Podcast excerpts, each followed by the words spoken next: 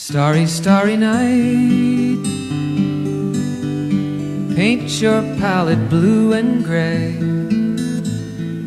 Look out on a summer's day with eyes that know the darkness in my soul. Shadows on the hills. Sketch the trees and the daffodils. 嗨，这里是陌生人广播， 能给你的小惊喜和耳边的温暖，我是立夏。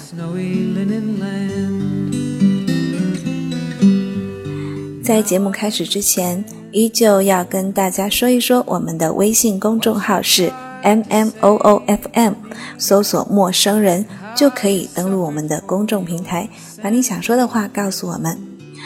声是声音的声，不是生猴子的生哦。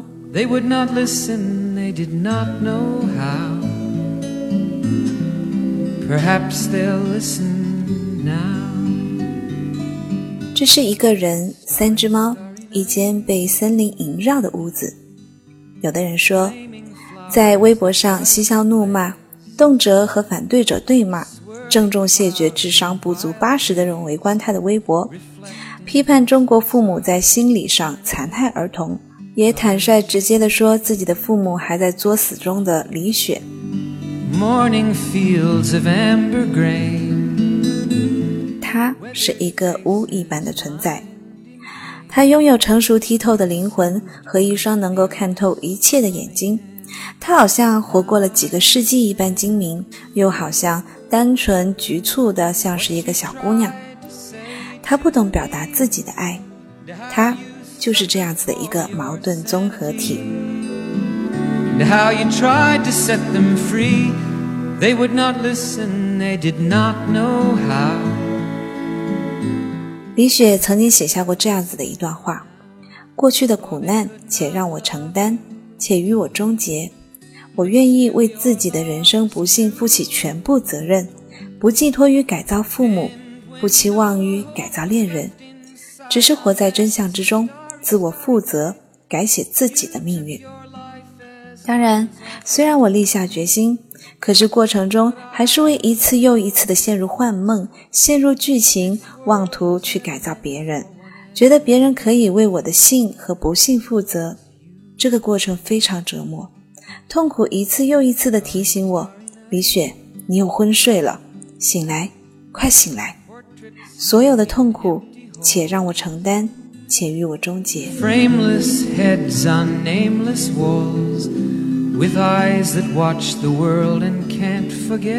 在新书《当我遇见一个人》里，他说：“早期我们和父母之间的关系，内化成为我们性格，决定了命运。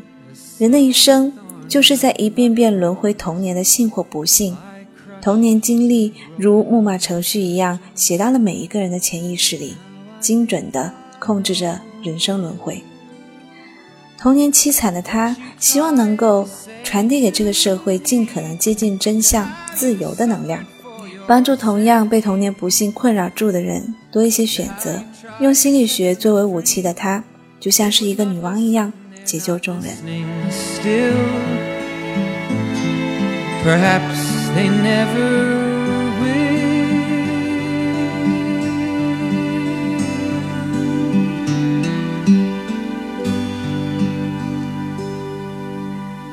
那么，在接下来的时间，丽夏想要为大家带来她新书里的一些文摘。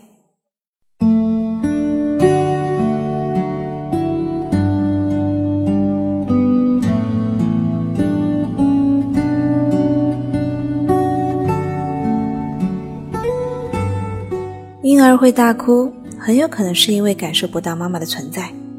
如果在这个时候还要训练婴儿独立坚强、完整睡眠，这无异于将他推进无底的地狱。有的婴儿经常会半夜啼哭，于是，一些专家跑出来指点，说夜奶频繁会导致婴儿睡眠不足，影响大脑发育，要戒掉夜奶。相信这种说法的妈妈们，假如你们自己在夜里饿了，或是被噩梦惊醒，是希望老公不搭理你呢，还是给你冲一杯热牛奶来一个温情的拥抱呢？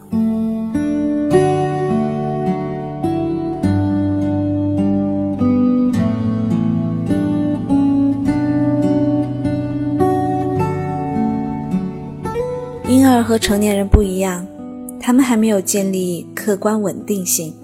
也就是说一个东西在看得见的时候就是存在的看不见的时候就不存在了。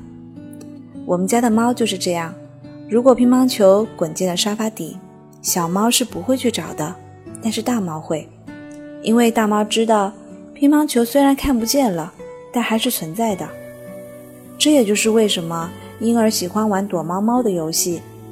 大人用手把脸盖住，再打开手，露出脸，婴儿就会很惊喜的笑，因为对于他来说，刚才你明明就不存在了，怎么又出现了呢？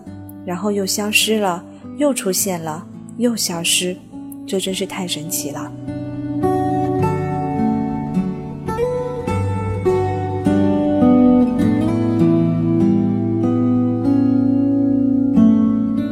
而大一点的孩子已经建立了客体稳定性，于是这个游戏便不再能逗笑他们。有的时候，妈妈只是去上了个厕所，婴儿却也会大哭，因为他真的以为妈妈消失了。婴儿需要经常通过妈妈的抚慰来确认自己和妈妈的存在，就像是照镜子一样。婴儿通过妈妈温情的容颜映照出自己，感受到自己。有一些边缘性人格障碍患者是记不住自己和别人的脸部细节的，因为他们曾经很少得到妈妈深情的注视，即便是看到妈妈，也常常是空洞无物的眼神。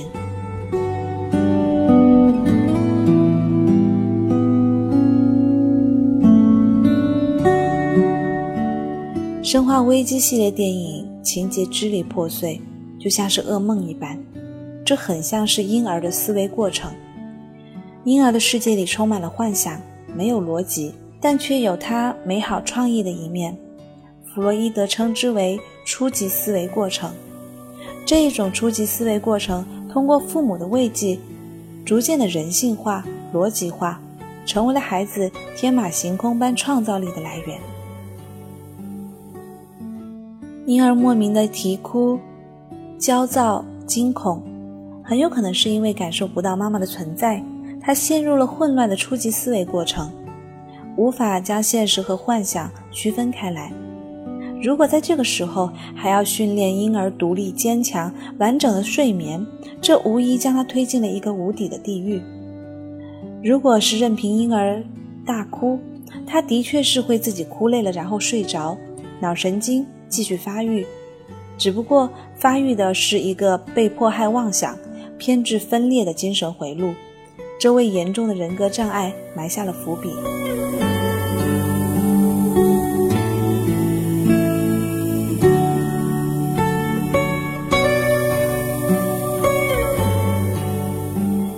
在应对孩子夜哭这件事情，其实特别简单，顺着母亲的本能去抚慰他。任何违背人类的本能育儿法，都会带来人性的逆转。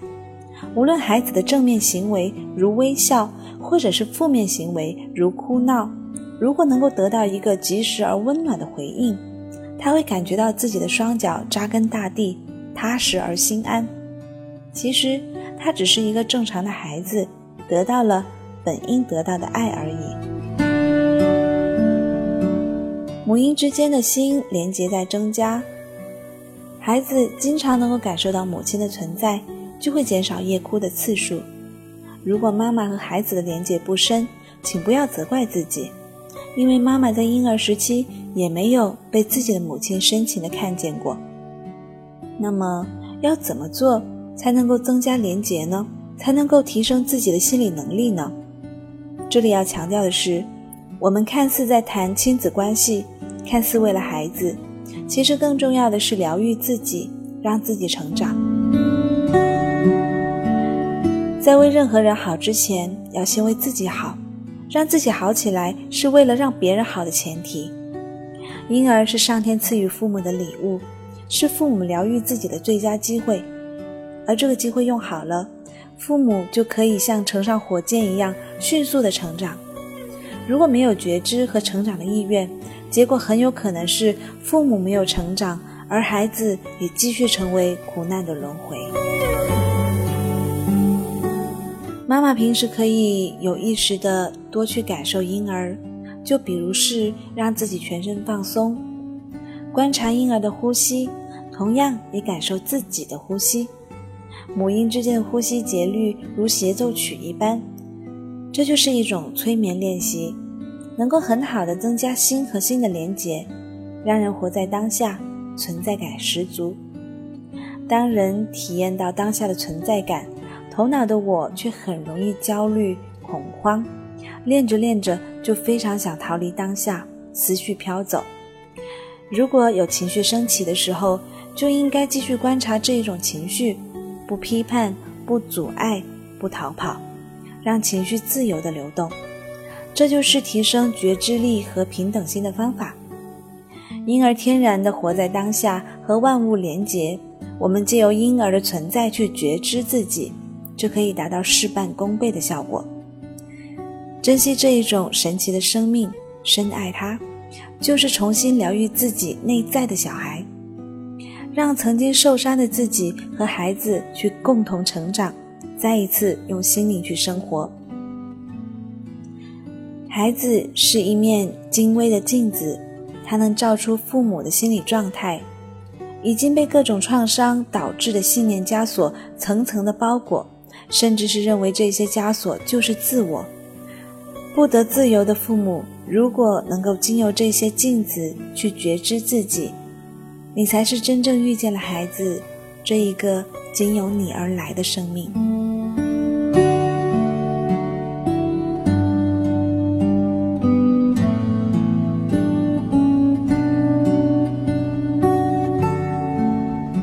以上就是李雪的文摘。那么，在节目的最后呢，让我来介绍一下李雪这一个人。李雪是一个专业的心理咨询师，她从精神分析心理学的角色，详解母婴对人的一生的性格、命运的影响。所以，看过她的书的人都说，因为李雪的存在，我感到不那么孤独。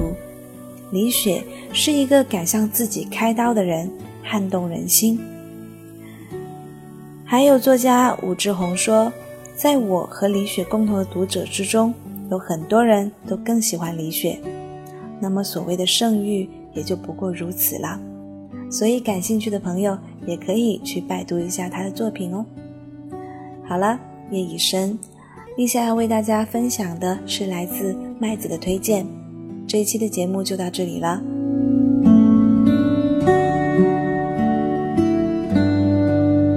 陌生人广播能给你的小惊喜和耳边的温暖，我是立夏，感谢您的收听，我们下期再见，祝您晚安。